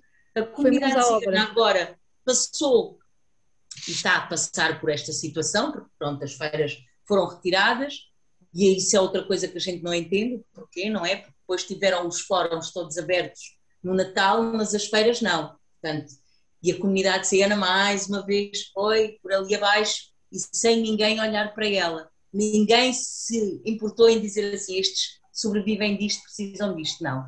E é isso que eu tento pôr nas minhas mulheres. Nós temos que criar conhecimento, capacidade de empoderamento, porque é só dessa forma é que nós conseguimos dar o salto e fazer-nos ouvir. Ouvir. Porque nós precisamos disso, porque nós não temos ninguém que nos defenda. E eu, é isto que eu digo às minhas mulheres: a comunidade africana já conseguiu um espaço e um respeito porque conseguiu adquirir essa capacidade. E eu acho que é isso que a comunidade cigana também precisa: adquirir conhecimento, porque isso é uma arma. É isso que nos depois dá capacidades para nos defendermos. Portanto, eu acho que é por aí que a comunidade cigana começa a perceber. E eu sempre disse, sempre disse, desde o início: ninguém muda ninguém. Só muda quem quer mudar. E a comunidade cigana nunca vai mudar de fora para dentro, vai ser de dentro para fora. E é isso mesmo que está a acontecer. É, É isso que está a acontecer. Hum, sem dúvida concordo contigo e, que, e essa mudança já está a acontecer. Ah, e para terminar aqui o nosso, o nosso debate, lançar aqui uma última questão também para podermos ser breves, não é? Hum, nomeadamente eh, relativamente aqui a estes projetos, portanto, estes, estes projetos uh, nascem de uma estratégia nacional não é, para a integração de, das comunidades ciganas, que foi lançado em 2013, e, e que na altura também surgiu uh, em simultâneo não é, uh, com a estratégia para o progresso das mulheres e raparigas ciganas, que decorre da quarta Conferência Internacional de Mulheres Ciganas. O tema era Agir agora para um futuro em igualdade uh, recordam-se. Um, e a minha questão é: uh, pergunto-vos qual é que é a vossa opinião, até que ponto é que estas estratégias têm impacto na mudança e se elas traduzem um terreno, um, no terreno um verdadeiro compromisso político com os objetivos traçados um, e também já fazendo a ligação para o futuro, ou seja, como é que vem o futuro para as comunidades ciganas, como é que vem o futuro para as raparigas e mulheres ciganas. Uh, e assim, muito brevemente, dizer o que é que, qual é que é a vossa visão, então, a longo prazo sobre isto. Sónia, já que, estás a, que estavas a falar, pode ser já tu. Ok, olha, é assim, um, estes projetos uh, foram os primeiros a existir onde as associações ciganas puderam alcançar porque havia, havia muitos projetos de integração, mas que não eram direcionados especificamente para a comunidade cigana. E hoje sim, estão-se a fazer medidas políticas específicas para a integração desta comunidade. Eu não gosto de integração, eu gosto de inclusão, porque integrar significa retirar-me daquilo que eu sou e fazer-me igual àquilo que o outro quer. Incluir é respeitar-me na minha diferença e aceitar-me como sou. Portanto, acho que os projetos FAP, os projetos PAC, principalmente os PAC, porque esses são específicos para as associações ciganas, porque são esses é que só se podem candidatar associações ciganas, porque depois os FAPs já podem ser todas as associações. E, portanto, associações que já têm muitos anos, como a Santa Casa da Misericórdia, a Cruz Vermelha, outras instituições têm muito mais possibilidades de alcançar esses financiamentos. O que as associações ciganas têm conseguido alcançar são apenas 6 mil euros, porque é esse o apoio que é dado. A... E agora foi aumentado este ano, porque o ano passado era 4 mil. Nós somos obrigados a fazer um projeto de um ano por 4 mil euros. Esse é o único apoio que existe para as comunidades ciganas verdadeiramente, porque o FAP, como digo, já é para todas as associações. E só uma associação como a AMUCIP e outra que tenham alguns anos já disto, é que conseguem lá alcançar, porque as mais novas ainda não conseguem lá chegar. E é injusto. Também outra medida que saiu foi os bairros saudáveis, mas pode-se ver quantas associações foram aprovadas da comunidade cigana. Apenas três. A AMUCIP é uma delas, mas a AMUCIP candidatou-se com uma parceria forte, candidatou-se com o Movimento das Mulheres Democráticas, a MDM, não se candidatou sozinha, porque sabíamos que a possibilidade assim era superior, porque era, foram 750 candidaturas, só 53, só 250 é que foram aprovadas, portanto, é difícil. 232, Sónia, foram só para... 232, pronto. Um, e, portanto, é complicado para as associações ciganas alcançarem e fazerem mais. Agora estamos a fazer porque temos esse pequeno apoio dos PACs e notou-se o trabalho que as associações fizeram no terreno, as associações ciganas, porque esses sim são os verdadeiros motores da integração desta comunidade. São os ativistas que têm feito tudo e mais alguma coisa, assim como eu, durante 20 anos e, e foi um trabalho que não foi fácil, foi difícil, mas que agora vamos conseguindo alcançar umas gotinhas, mas como te digo, são 20 anos. Uh, o governo tem feito muito pouco, tem feito umas pinceladas só. É umas pinceladas, porque precisa de fazer muito, muito mais para a inclusão desta comunidade. Faltam, faltam por isso, políticas eh, públicas em Portugal. Alexandra, a eh, sua opinião também sobre a matéria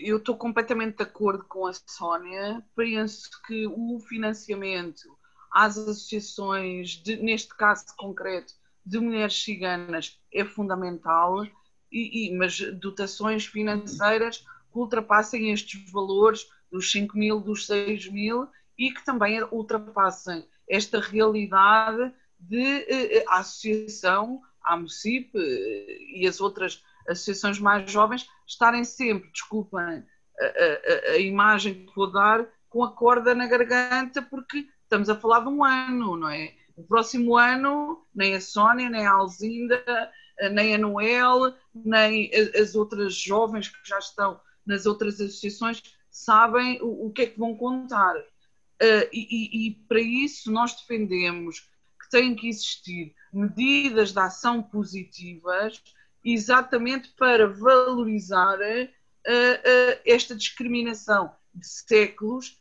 que afeta não só o povo cigano, mas que afeta também em, em, em conjunto as mulheres, no sentido uh, que nós sabemos que ao longo dos séculos as mulheres, enquanto categoria, uh, estamos sempre numa posição de inferioridade a, a, todos os níveis. Por isso, o que nós defendemos são estas medidas de ação positivas que se centrem nas mulheres com financiamento adequado e que comprometam não só a administração central, mas também uh, depois a administração local, a nível dos municípios, a nível das juntas de freguesia e que consigamos uma coisa que nós também ainda não conseguimos. No nosso caso, nós, nos projetos que temos, pagamos sempre e sempre os projetos têm uh, uh, mulheres da comunidade a trabalhar, mas para que a mulher possa ser integrada com um contrato e com uma remuneração fixa nessas entidades todas e muitas delas também na administração local, seria fundamental para fazer a diferença, quer na educação, quer na saúde, a, to, a todos os níveis. E é um bocadinho isso que nós acreditamos e que acreditamos que, que as mulheres têm esse direito, enquanto seres humanos, plenos direitos, e que vão fazer também a diferença na, no nosso país. Porque as mulheres ciganas, ao estarem ativas de uma forma justa e adequada, não fazem só a diferença na comunidade cigana, fazem a diferença no país. Isso é algo que ainda nos falta, falta alcançar. Carolina Leão, é a sua última palavra. Bem, é, eu, eu, concordo com o que as outras companheiras falaram, mas eu tenho que sinalizar uma questão aqui, não é? é estas estratégias nacionais, é, elas, elas têm aqui um, um, um, papel, que é um papel orientador.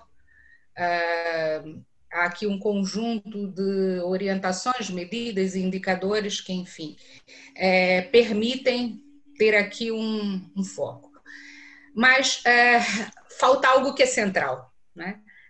Quando falamos de, é, de, de é, políticas públicas, deveríamos pensar em participação política das pessoas, em, em, é, em, não, não de igualdade, mas a partir da equidade, da equidade relativamente aos acessos que é o caso dos companheiros, do que as companheiras estão a falar aqui, que, que é das candidaturas, esses concursos, etc.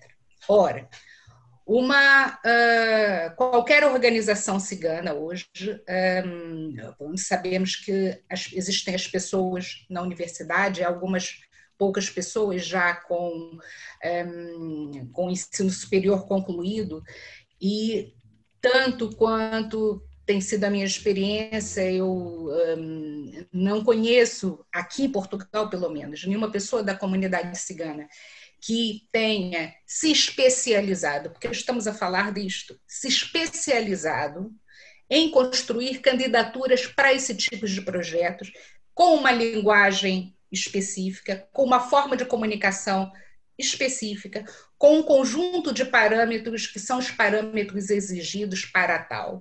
Estamos a falar de uma cultura ágrafa. Uma cultura ágrafa que, de uns anos para cá, tem vindo, evidentemente, a se apropriar de outra forma de comunicação, que é a comunicação escrita.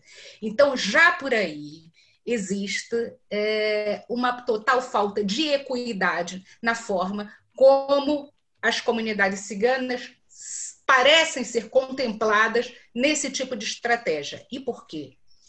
É impossível, é quase que impossível é, uma organização cigana hoje disputar, estamos lamentavelmente falar de disputar, não da nossa perspectiva, mas da perspectiva um, uh, ah, do, do, um, das instituições públicas, que é aquilo que fazem. Somos obrigados a disputar, sem querer disputar, financiamentos que são, regra geral, ínfimos.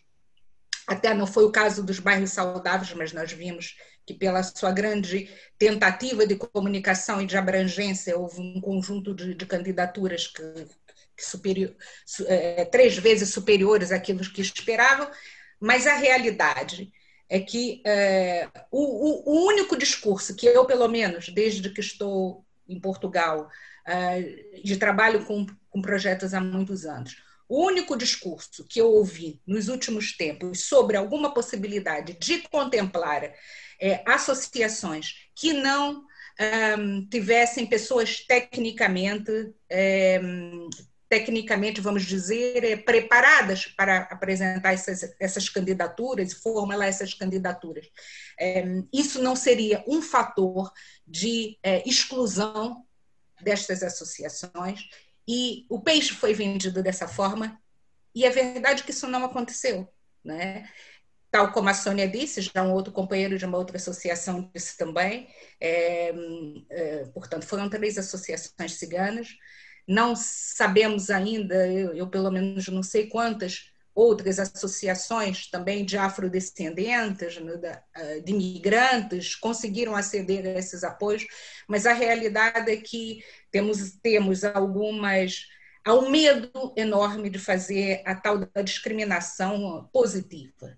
E em função disso, quer dizer, os sujeitos que historicamente têm sido excluídos durante séculos continuam excluídos em função dos outros que não podem, não se pode ferir as suscetibilidades desses outros sujeitos que são aqueles que permanentemente têm acesso. E isso é absolutamente perverso.